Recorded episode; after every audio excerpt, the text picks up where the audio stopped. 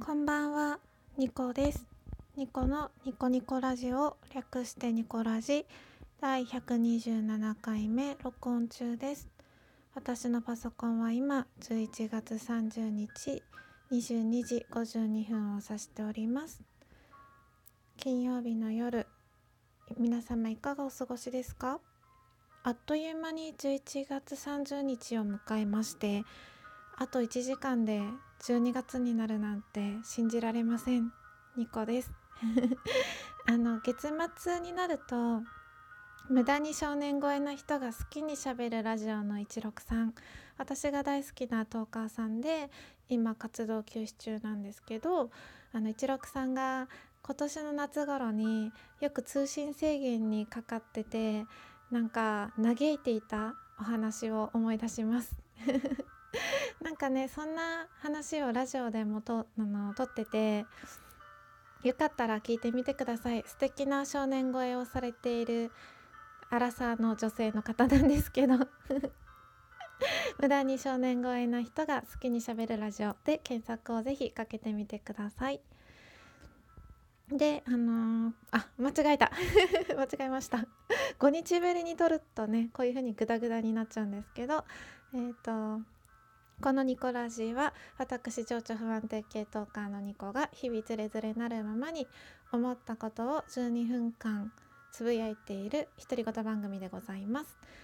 情緒が不安定なので番組内でのテンションがね上がったり下がったりが激しいんですけれどももしよろしければ12分間最後までお付き合いください。そしてこんな番組をいつも聞いてくださってる皆様ありがとうございます。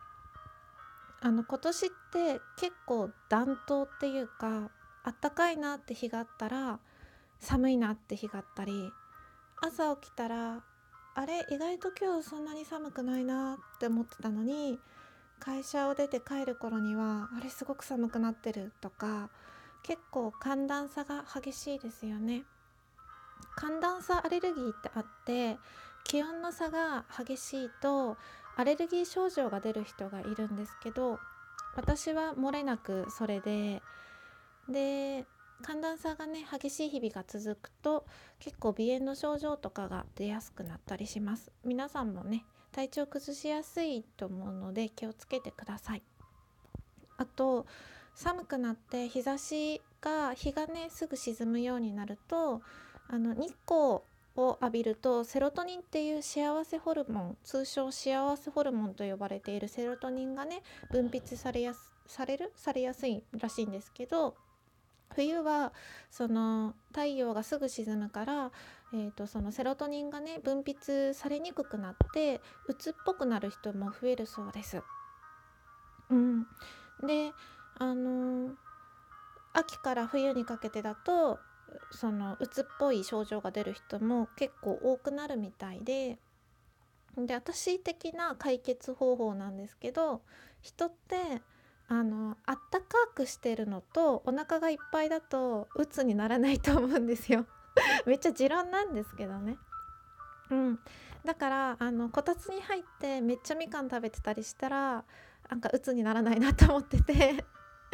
なので冬はあのお風呂にねちゃんと使って体を温めてほっとする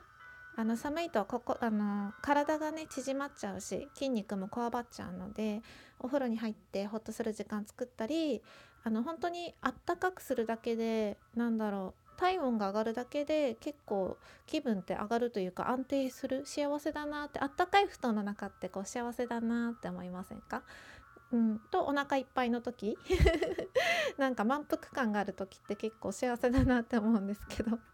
そういうのでね防いで鬱っぽくねなんかうつうつしちゃう気分を防いでいけたらいいなと思っています。で今日はですねあの私が最近買ったお菓子の話と最近っていうか今日買ったんですけどそのお菓子の話とあのラジオトークを始めてからフォロワーさんが増えてですねなんとで私がそれをフォローバしあのフォローフォローしてくれた人をフォローバしろよって話なんですけどフォローバしない理由を お話ししようかなと思います。うん、でまずお菓子です。今大変ハマってるお菓子がありましてカルビーのジャガビー幸せバター味ですこの幸せバター味めちゃくちゃ美味しいです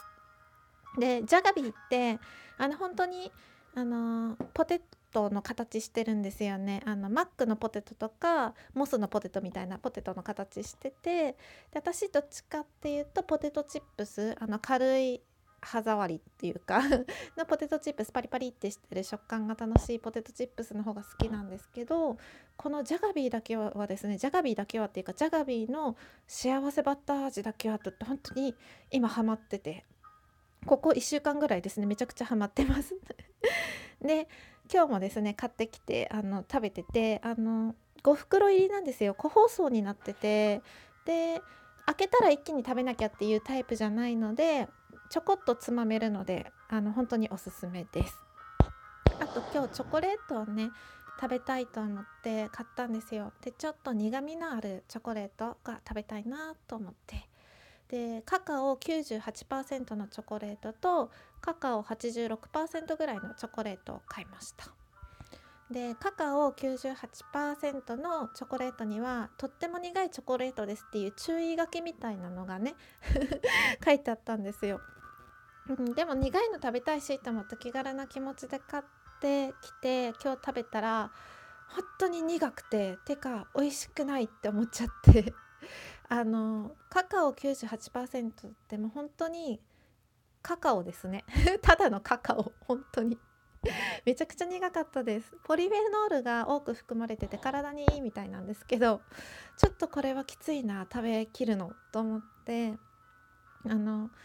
まあ冬だしホットチョコレートにしてあの消費しようかなと思います。あの牛乳にの中にそのカカオ98%のチョコレート入れてレン電子レンジでチンしてあの砂糖も入れてぐるぐるっとかき回してもう一回電子レンジでチンしてって感じで やろうかなと思っています。びっくりするぐらいカカオでした。うん。まあそんなね私のお菓子事情はまあいいとして。えっと最近ですねラジオトークつながりでツイッターをフォローしてくださってる皆様ありがとうございます。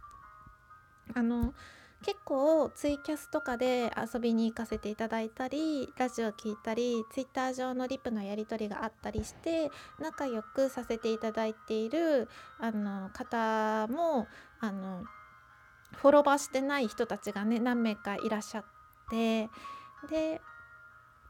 あの一度ですね「記憶力異常」っていうタイトルの回で私がフォローバしない理由をお話ししたんですけれども最近ですねフォローしてくださる皆さん皆さんっていうかフォローしてくださる方々が増えたのでちょっともう一度だけ説明していこうと思います。あの私ですね昔から人の会話をよく覚える人で結構いろんな人の会話をですね覚えてるんですよ。あの生身で会って喋った会話が一番記憶に残りやすくてその次は電話ですね。でその次は LINE のやり取りとか Twitter のやり取りとかも結構会話っぽいじゃないですか。そういうのとかテレビのニュースなんかも結構流し聞きでも覚えてたりとかあの人の会話に対してだけ異常に記憶力が良くてあの他の記憶力さっぱりなんですけど だから記憶力がいいから勉強ができたとかそんなことはね一切なかったんですけどであのいろんな人をフォローしてくださっててフォローバしようかなって思うんですけどあのフォローバするとあのフォローフォローしてる人の会話が全部タイムラインにバーって流れてきますよね。で私そういう会話も全部覚えてて例えばあの A さん B さんって人がリプを繰り返してて私のタイムラインにあの流れてきてると。それで私が A さん B さんのそのリプの会話に加わってなくても目にしてるだけでなんとなく覚えてるんですよね。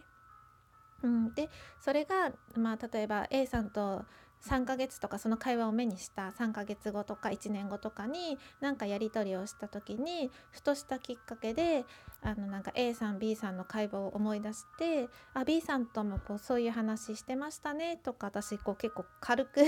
言っちゃうタイプで自分が加わってない会話なのになんかしかもそれが結構昔のことなのに覚えてたりしたらその覚えられた人、まあ、A さんとかはどう思うんだろうって ちょっと思ってて。うん本人が覚えていないようなツイッターツイートとか本人が覚えていないような他の人との会話のやり取りとかもあの私が覚えててそれを本人に伝えたらちょっと気持ち悪がられないかっていう恐怖心が あってですね。うん、なんか引く気持ち悪がられなくてもなんかちょっとえなんでそんな 覚えてんのみたいななんかちょっと惹かれるみたいなのがちょっと怖くて。うんでものすごくねこう仲がいい友達とかは私のそういう特性を知ってるので なんかよく覚えてるねぐらいにしか思わないのかもしれないんですけどこうネット上での仲の良さってどうそういう時どう思われるのかなっていう自分のなんだろう自意識過剰な恐怖心があって。なんかねそれでちょっとフォロワーを控えさせていただいているところです。そんなの気にしないよって方はですねぜひぜひリプいただければ あのフォロワーしますので。ただ本当になんか1年前とか2年前とかの話とかも結構覚えてたりしてなんかのキーワード頭の中でキーワードが引っかかるとその時の会話とかがバーって出てきたりしてこういうこと言ってたよねとさらっと言っちゃいますが。それでもよければなんかリプください。決してねあのフォローフォロバーしてないからとかフォローしてないからっていうそのフォローしてる人とフォローしてない人の中の何て言うかな好き嫌いの差とかないです。あの仲良くみんなとしたいっていうか。あのフォローしてなくてもリプしたいやつにはリプしますし。ということでそんな理由がございます。最後まで聞いていただいて ありがとうございました。明日も皆様にとって良い一日でありますように。